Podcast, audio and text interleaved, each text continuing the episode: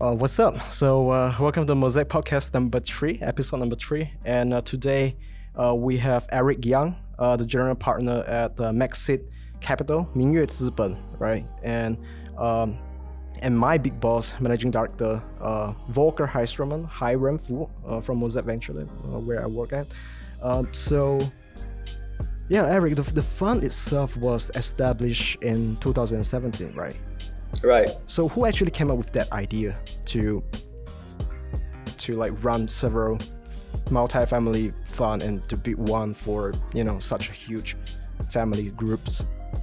We started in 2015, I guess, as an um angel club, and then we uh, we thought angel club style investments uh, wasn't that um, efficient. We there's no professional teams there. We do not go into a deal together. We don't exit together. Um, so it was fun, but um, we thought we need to build a brand, Yeah. a brand that we can attract uh, more deals. So it was, I think in 2017, 2018, we started Maxceed Capital Group.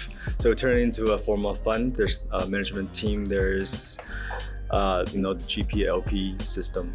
Yeah. But why, why do you call that a max sit? It sounds like you want to maximize the sit capital kind of thing, or Oh, honestly, I forgot how we came up that name. cool, cool. Uh, Uchikata-san, uh, Junichi Uchikata, uh, he's our GP. Yeah. He um He's Japanese, right? I just saw that. Yeah, he used to run JAFCO Taiwan and uh, he chose the Chinese name Mingyue Ziben and I chose the English name. So you came up with Maxceed Capital. Maxceed, yeah. It's cool name. it's cool name. And then ever since, uh, yeah, Giant Chen joined us. He was with SBI Taiwan. Then, so we are the three uh, GPs and then we have 12 LPs. So now you're with Maxceed Capital, and at the same time you're working with uh, the National Development Fund.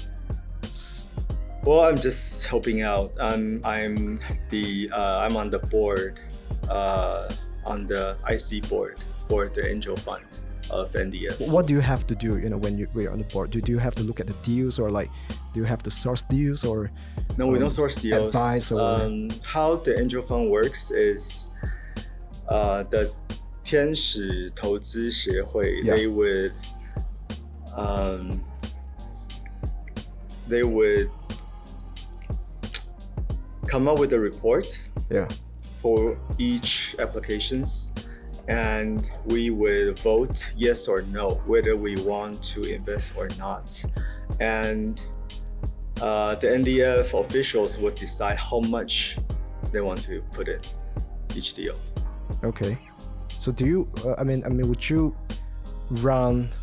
I mean, have you ever considered to run a joint venture fund together with National Development Fund? Because like, I know they have to, you know, when they give up like fifty percent, and you have to put in fifty percent to, to run it. Like, I saw like several venture capital do that as well. So is that something like you know in a consideration? a lot of my friends do a lot of vcs do but uh, not for us at the moment uh, it's we have more freedom as a multi-family office. Yeah. we can invest in i mean we're an evergreen fund. Uh, we can invest in pipe deals. Yeah. you know a listed company issue new shares. We can buy old shares. We can do all sorts of um, investments. While vcs uh, they have a lot of restrictions. Okay, cool. So, you know, what if today I want to resign from Mosaic Venture Lab and I want to join Maxceed Capital? Well, it's, Oh, it's my Volker. boss It's, it's, my it's boss Volker here, the big boss, only 183 centimeters tall. Uh, but Erik, a question for you because Ken is sitting here and uh, he applied about three or four years ago with three words: "Are you hiring VCs?" That's four words. Uh, that was his his application, and uh, he's uh, one of the many So, young so, people. so let me let me clar- clarify this part.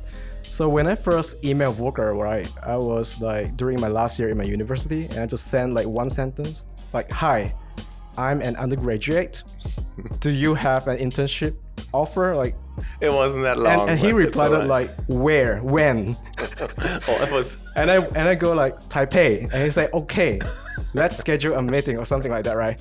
I think that's how it came down. But the question for Erik is I get so many resumes from young people around the world. They all are aspiring to become VCs. Ken's career has turned into a podcast moderator from his original aspirations. I think he has let go of that dream. yeah, yeah. But you know what? What should young people do to become VCs? Because that's what they all want to be today.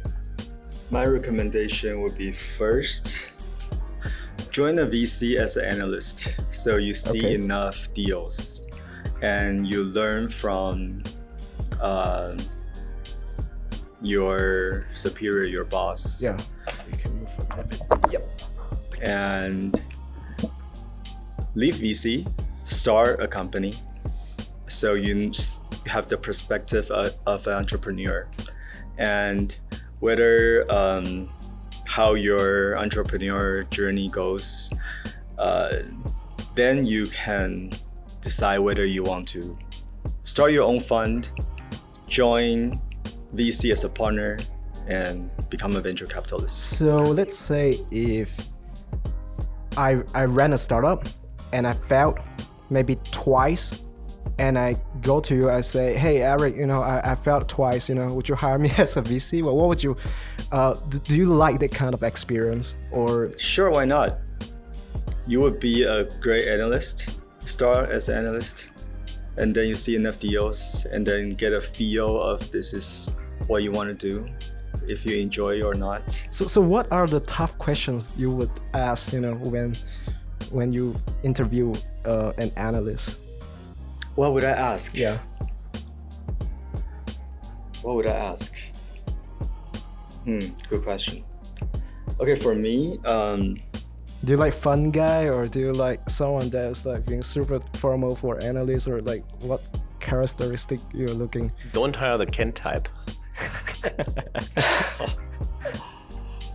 uh, each VC, just like each company, uh, they have their own style. Yeah. Uh, CDIB have their own style, Infinity Venture, uh, AppWorks, they have their own style. So for us, we our our investment strategy is to tag along the large funds. We never lead any round.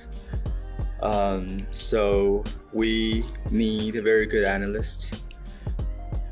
Um, we ha- how, how we source our deals is mostly from those large funds. So I guess a um, I mean being friendly is always nice, but I guess we're not looking for the super hyper um, uh, uh, uh, uh, um, talkative Yeah. uh, people as other institutions do. Well, Ken is very talkative. and No, I'm- also, I'm not. I'm not. Only when I get drunk, right? Well, you do can you do have the uh, analyst experience now. You looked at a lot of deals, but you don't have the startup yet, unless you pull off a Mosaic mashup. I think that's your startup. So That's let's not see really how a that goes. startup. Like, like you know, I think it has to be. Um, then you should start providing alcohol at your podcast. Like stop beer, providing. wine. Or, Oh, here's some wine back over there, but it's been sitting there for a few days, so I didn't really want to Yeah. offer that. Yeah. So so um, now the fund itself is around 36 million, the AUM, uh, 37, 36 million, and uh, 0.5 to 1.5 million per deal, right? So how, how many uh, deals would you close a year? It seems like uh, you know I, I look at the portfolio earlier like today, and I saw it's around three investments so far. So Yeah, during the Angel Club era four, um, and for Maxceed Capitals three, and for us, because we used to look at all deals. We we used to look at ARVR, uh, big data, AI, uh, blockchain, everything, and then we realized we need to focus on couple industries. Yeah. So we spent about a year, year and a half, just to um, look into biotech and automotives. And biotech because we see this is a, I mean, Taiwan has great advantage in this industry, as we have good labs, professors and their students, um, reasonably priced comparing to American, European, Japanese biotech startups. Great tech. Uh, we have a Taiwan IPO PE is is higher than uh, most Asian countries for bio deals.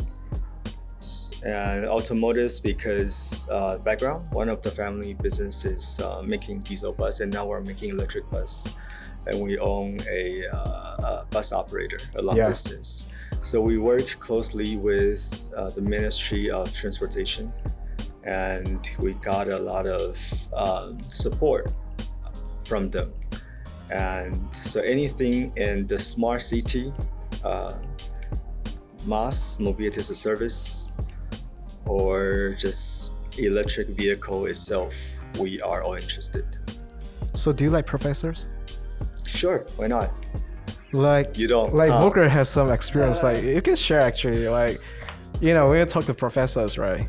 They are very good at technologies. You know, like when it comes to proof of concept prototyping, but you know when it comes to pitching, um, it is like has to be improved in some ways. That is Yeah, professors seem to be not so market oriented, but rather more in love with their patent and the shelves where they file them. But it depends on the professor, of course. But uh, yeah. Yeah, uh, we have invested in this company. Uh, the tech is from Zhongyan Yuan, and the current CEO is a venture capitalist. Is Oh. from one of the fund that invested in this company, and then uh, their partner eventually become the CEO. And I yes, I agree. Um, I think this guy is doing a wonderful job. Um, sometimes a capitalist, a, a businessman may be, may be ideal for bio companies. But, but I, I'm pretty curious. Like, like you know, I, I always want to find out like how, how does uh, a venture capitalist uh, daily routine look like? You know, like you know, for Volker, you might wake up like five in the morning, and you know, read all the news, or you know, walk into the office at eight and have your team brief you like all the deals. Like, how how, how does that look like? Um, you know, do you look at deals every day, or do you have to like you know mingle like all the time to you know get to know more about startups and and people or you know what you do like on on, on daily basis in 2015, 2016, I was a you, full you, were, time. you were in us right you were in the states and you I came back, right? back 2014. Yeah. 2014 okay And then, yeah, because right now I'm spending more time on the family business side. But Okay. 2015, 2016, I was a full time uh, uh, VC wannabe, right? And at the time, I would uh, stay in hotels more over 200 days a year in different countries. And I remember this one time in Hong Kong. Uh, me and Gobi venture partner, Mark, K Mark, Yeah, out of Maybe no. uh, Korea. Singapore. Gobi, Singapore. Okay. Yeah, Gobi Singapore. And then we look at eight startups in eight hours. Uh, one for each yes, back to back. And I was exhausted. I didn't have food. i mean like like they met you like face to face and pitch Yes. like for an hour okay. Yes, we were at this this this office, and then it just yeah, an hour yeah that is so company. like And- i Mm. yeah and then I I had average I think 200 emails per day, and uh, just endless meetings, and it was fun. It was fun, exhausting but fun. because we have actually run like several roadshow together with some corporates. And you know we will run over the cities and set up all the meetings. And you know sometimes you even have to like carry your luggage to the meeting room you know. You did that all the time. And it's like super exhausted right? Like you know you have to run all those meetings. And and you know you just got no energy left and yeah Yeah, at the time. I was um, contemplating which structure Maxceed would use. So um, there is a angel fund in of Silicon Valley, uh, run by a Taiwanese guy. So whenever he comes to Asia, I would chase him around if he goes to Shenzhen, I will chase him to Shenzhen. He goes to Hong Kong, I will follow him to Hong Kong. Just whenever he has a break for an hour or two, I will take him to coffee and uh, and learn. And yeah, Do, do you like? You have met with so many startups, right? Do you believe in your instinct when it comes to investment? Like, let's say you know someone shares you a super crazy idea, like like the, the Airbnb kind of crazy idea at the time. You know, how, would you process? Like, would you say, "Wow, cool," you know, and and you just put money, no matter it's like your venture capital fund or it's it's your angel money. Like, do you have that instinct, or you believe on like we gotta do like long analysis and due diligence and you know process like three months to find out is there any synergies? Uh, like I said, e- every VC has their own style. I've I, I have friends that are like that. Um, for Maxceed Capital Group, I don't consider myself a professional investor. I don't manage other people's money. What we do is we vote. So my job is to decide the direction, Okay. our pace, um, and the rest I leave it. I, I I lead them to our professional team. And when it comes to uh, decision making, whether to invest or not, is to uh, I, I I put it through a vote of our top partners, and they decide. I mean, including me, I'm one of the twelve. We decide uh, whether to invest, and I would decide how much to put in each deal. So And it, that's a lengthy process because we're all in different uh, countries, different cities. So one of our weakness is that we cannot decide within three days. Some VCs have the luxury to do that, but we can't. okay, so like, do you hire a team, internal team for due diligence, or would you like outsource through like for technical due diligence? Uh, do do do it like internally? We do our own, and then we would look at um, the DD report from those larger institutions that we co-invest with, and but of course we have to have our own. So basically, you vote, right? Like you guys would, like each one has one vote, and you vote on certain uh, deal flow and say yes, we're gonna invest. So that's how it works, right? Uh, and- and- Yeah, cool, cool. So, like, um, you know, I'm, I'm pretty curious as well. Like, how much, like, for Series A, usually would would uh, a VC would take like twenty percent, a, a lead investor, maybe less than that, more than that. I'm not sure, but like, I'm not saying your deal, but on average, like, for uh, that is something that people ask a lot as well. Like, when it comes to a seed investment, like, how much money should it's not how much money should raise but like how much equity would a vc get usually from deal uh, let's say if it's series a at well, it all depends. Um, sometimes we invest very late stage, then we get a small percentage, and sometimes we invest early. Then it, it's really case by case. Yeah.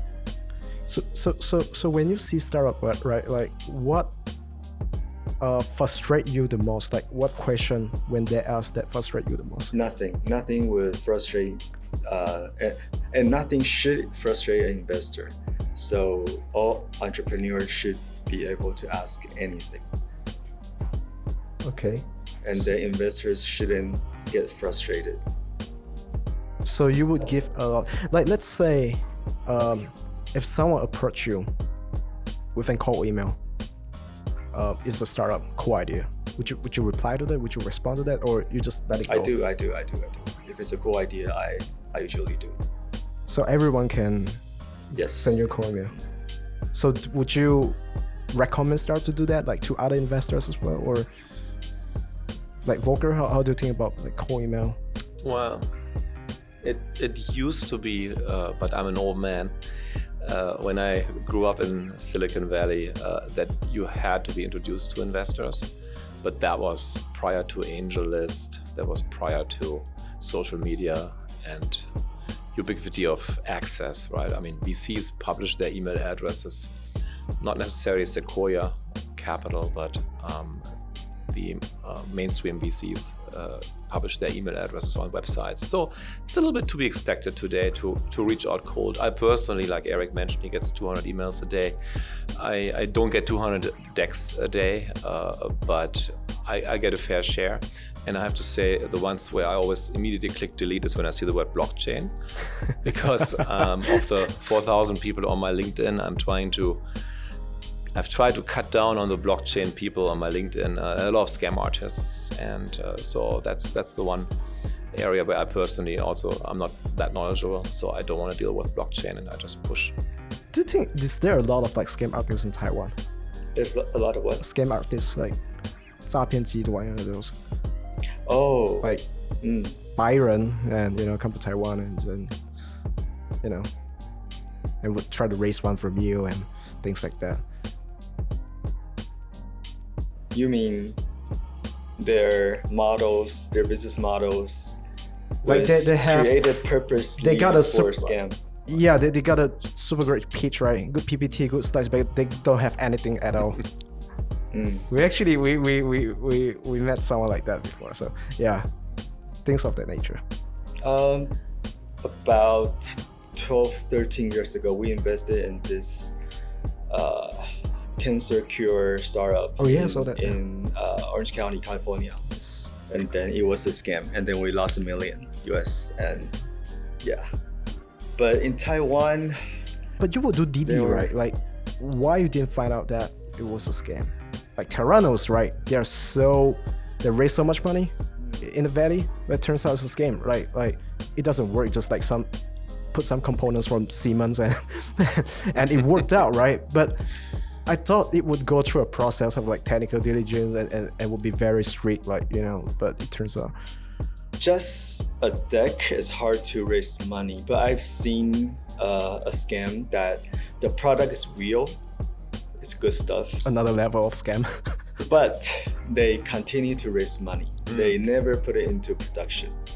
So ah. they've been raising money for, I think it was I encountered them in 2018, and they've been raising money for three to four years, and then they, the product is ready, it's good, but they just continue to raise money. You know, Erik, I think that's where the industry has a problem because when when startups uh, at demo days pitch, they usually um, brag about the amount of money uh, they have raised. Uh, when accelerators raise their next fund, they uh, usually have the cumulative amount of money that's been raised. And so it turns, uh, turns, turns into this frenzy, this circuit of, and I've met entrepreneurs that didn't need to raise any more money, but they attended the next pitch event and the next pitch event, and governments help out. They fly people to CES and, and where have you. So, in other words, the startup world is becoming very focused on raising money and uh, seeing the amount they have raised or they've made it to Series A or even B uh, as a success versus looking at revenues and customers. Uh, I, I, see that as a problem um, because it's quite easy nowadays to raise money. There's so much capital sitting around if you have a good team and a good story and um, and, and the right sales approach, then you can raise money. And then, you know, if you have already investors, other investors feed off that, and then you end up in yes. this in this money raising trap. Yes. And one day you wake up and there's no more equity left. that's, that's usually like how it worked out, right?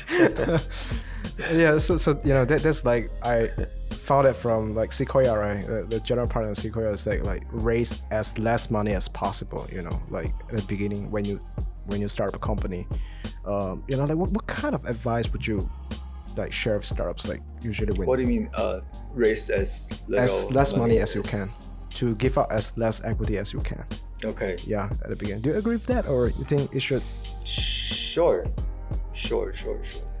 Yeah, because um, Right. I mean, I mean, with with you know giving out so so much equity and and just you know run out to like do all the marketing stuff. Yeah, we always want to see the CEO is the biggest shareholder of a company. Okay. So, do you guys believe in luck? Of course. Yes. W- why? Like.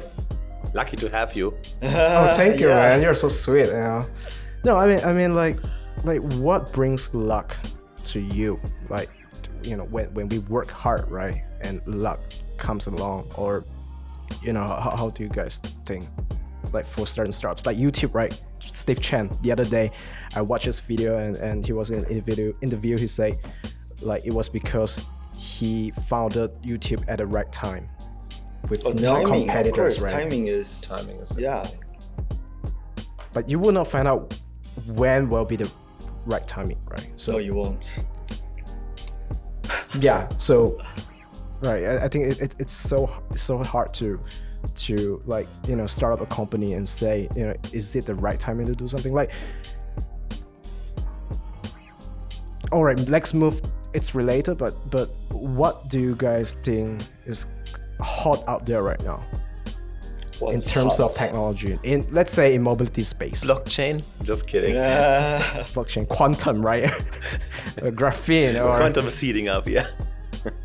I will Yeah. always advise uh, entrepreneurs to to um,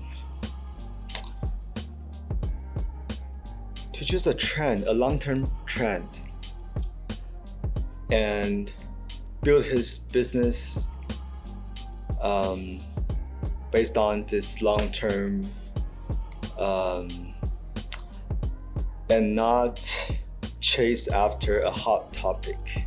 Blockchain? Investors too. I would advise all in, all investors to be real investors instead of speculators. Um, so we see biotech as a is the future. It's Yeah. steady growth. It's not a hype. So as automotive tech. Um, I'm not. I I don't want to say anything uh, negative about all those hot topics in the past few years. I think we have one each year, right? yeah Yes.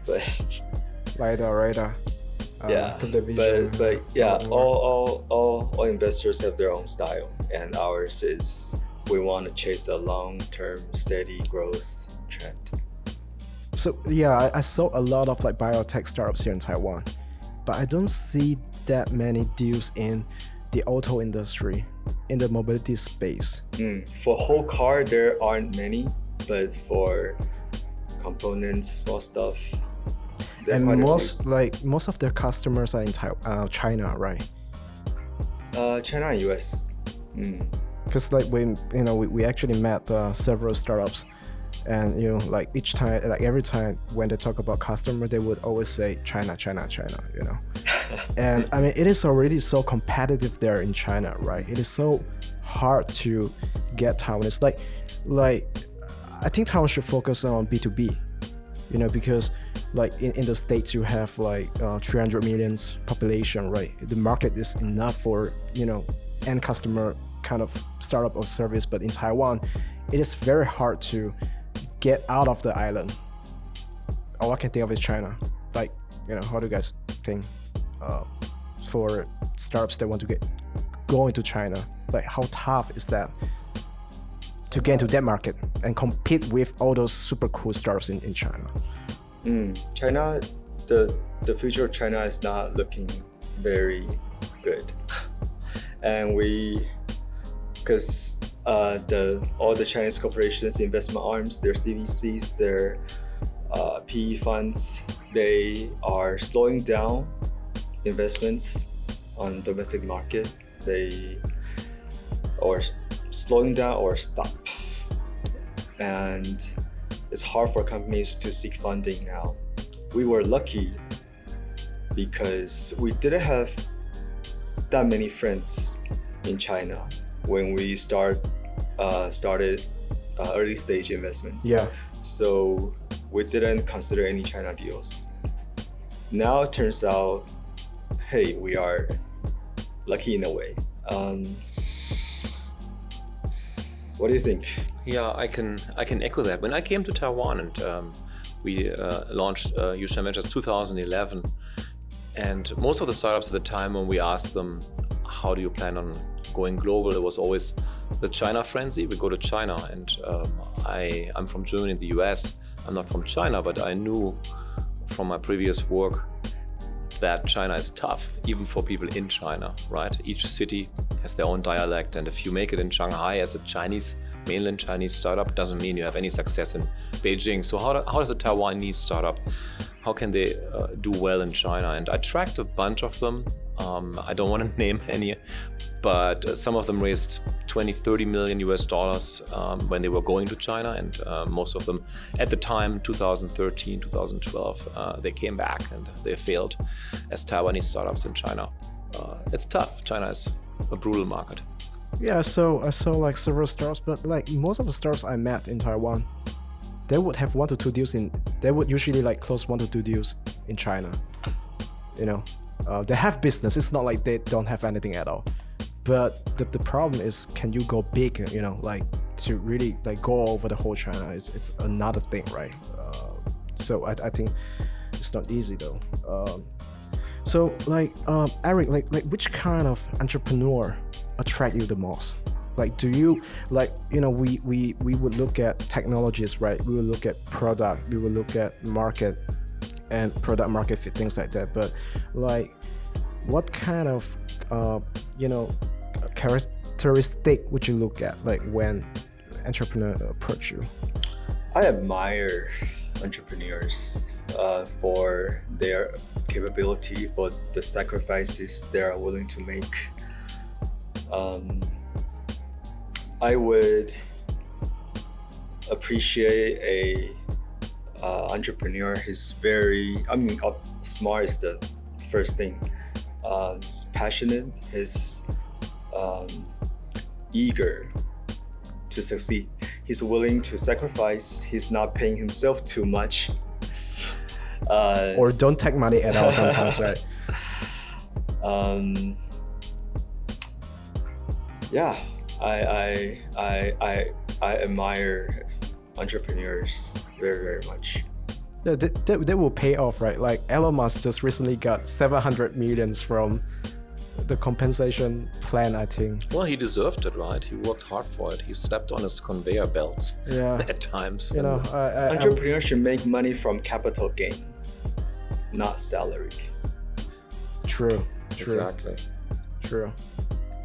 So, so um, how do you evaluate their ideas? Like, do you have a thesis for investment thesis for uh, Maxceed Capital?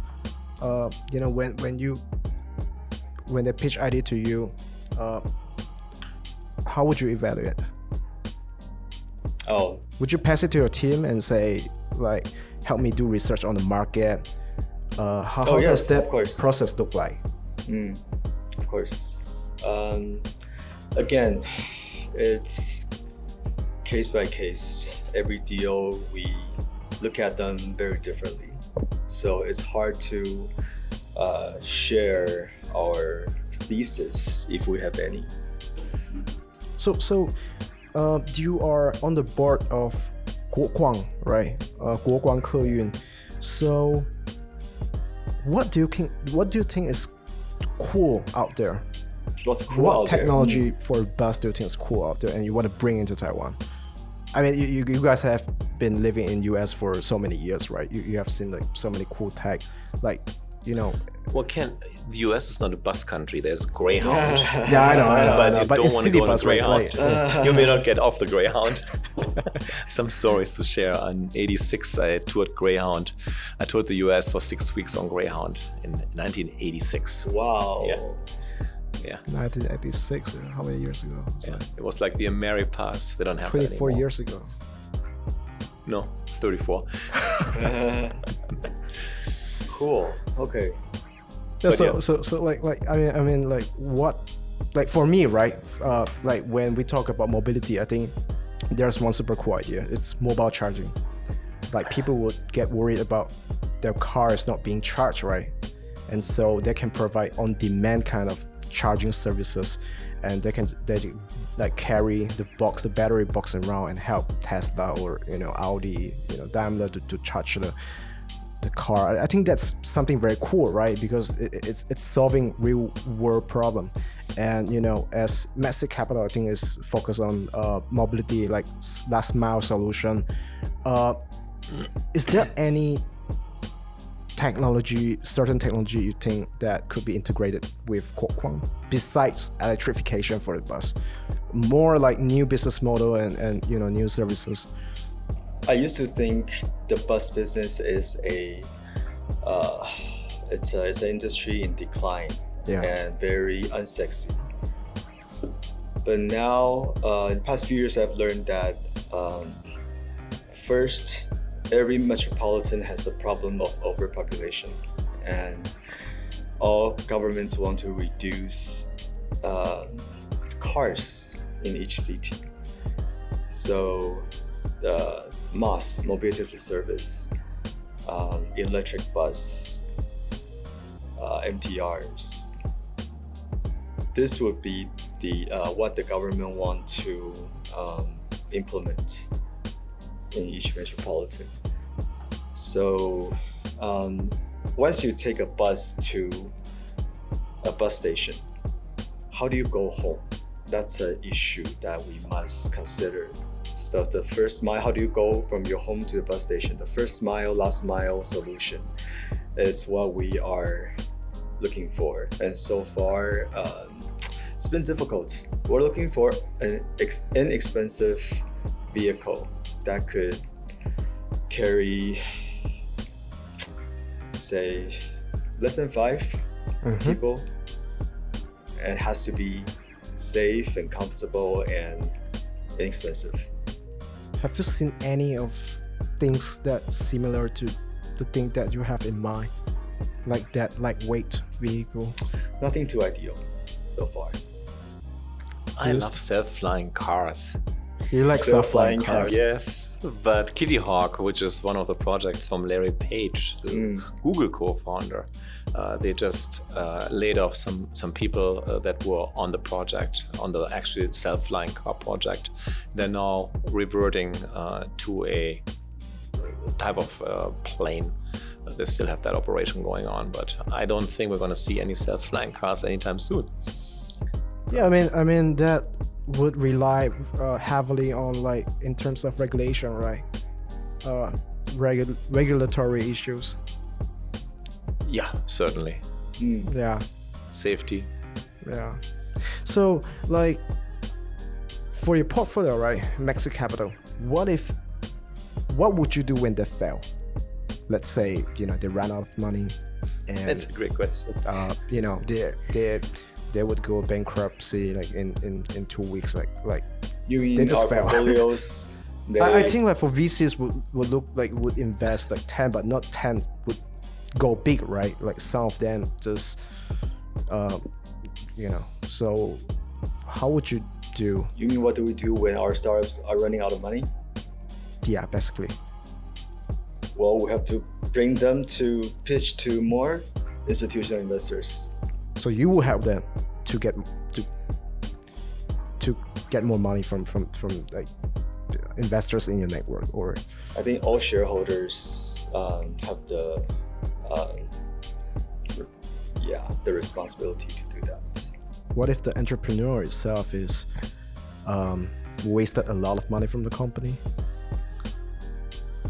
Oh, like super bad culture in the company.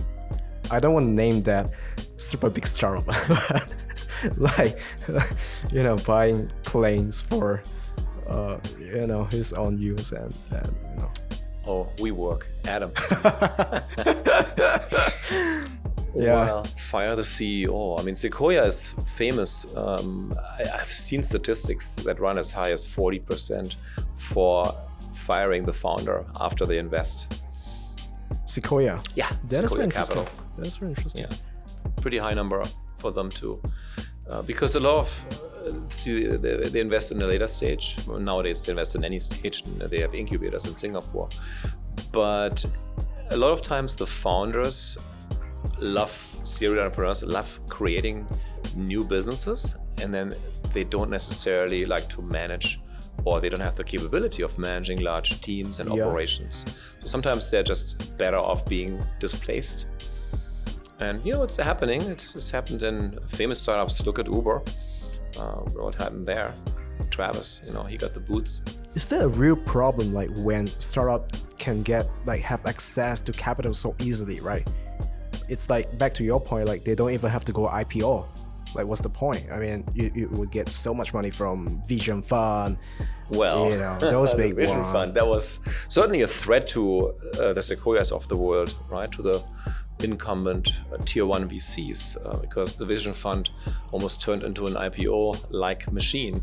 Uh, so you, you wouldn't have an exit anymore. You just go to the Vision Fund and raise more capital. But that obviously flopped. That vision of the Vision Fund. the vision of the vision fund yeah so, so it's like it's like when you invest in a startup it's like marriage right it's like for the next couple of years you would sit on the board and and you know have to deal a lot with the ceo and the team uh, like do you have any of the experience like So when you meet an entrepreneur, always, or when an entrepreneur meets an investor, always um, get a feel of that person. Whether you want this person to fight you alongside in the future battles. Um, is he gonna be a good teammate? Is he gonna be a good partner? Because once that person is on your shareholder list, you will see each other and communicate very often. You have to. Um, so yeah, you gotta have good chemistry. It's like marriage, yes. Yeah. Very interesting. Yeah, so um, very interesting. So uh, yeah, Well, Volker, do yeah, you I have a question any- for Erik. In terms of the entrepreneurs, the differences, uh, you lived in the US, you have invested globally. What makes a Taiwanese entrepreneur different from a Chinese, mainland Chinese entrepreneur, from a Singaporean, from a Hong Kongese, or a US entrepreneur?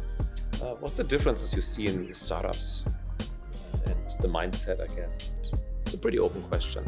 Yeah, it's an open question. Uh, I have one answer. I don't want to say too much. Um, or speed is one thing. I would Mm. recommend uh, Taiwanese entrepreneurs to uh, move faster, to respond faster, to uh, yeah, just faster.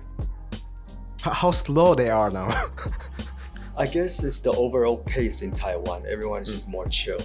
Yeah. And, and while the entrepreneurs in Silicon Valley, in China, in Hong Kong, they're Yeah. they yeah. So speed up. Speed up. Can't work harder. Work harder. yeah, yeah, yeah. I'm- I'm trying hard. How many podcasts are you doing today? Uh, I will have like five per week. Uh, Per week. yeah, a week yeah, has yeah, seven yeah. days. Yeah, yeah. Move fast, right? Yeah, And break things along the way. yeah. Yeah, cool. So, um, yeah, thank you very much today for uh, this conversation. Uh, Thanks thank again. open It's been fun. conversation. Yeah. Erik, thanks for coming in. Thanks, Volker. Yeah, thank you, Erik. Next time we will get some wine, good one. Okay. And, you know, That'll be we wonderful. will, we will, you know, perhaps we can do another episode with your portfolio company. Yeah. yeah, we're happy maybe with other VCs. Yeah. Yeah, cool, sure. Yeah. Or maybe you can bring in Mesh Ventures. I think that would be fun. Okay. All right, thank you guys.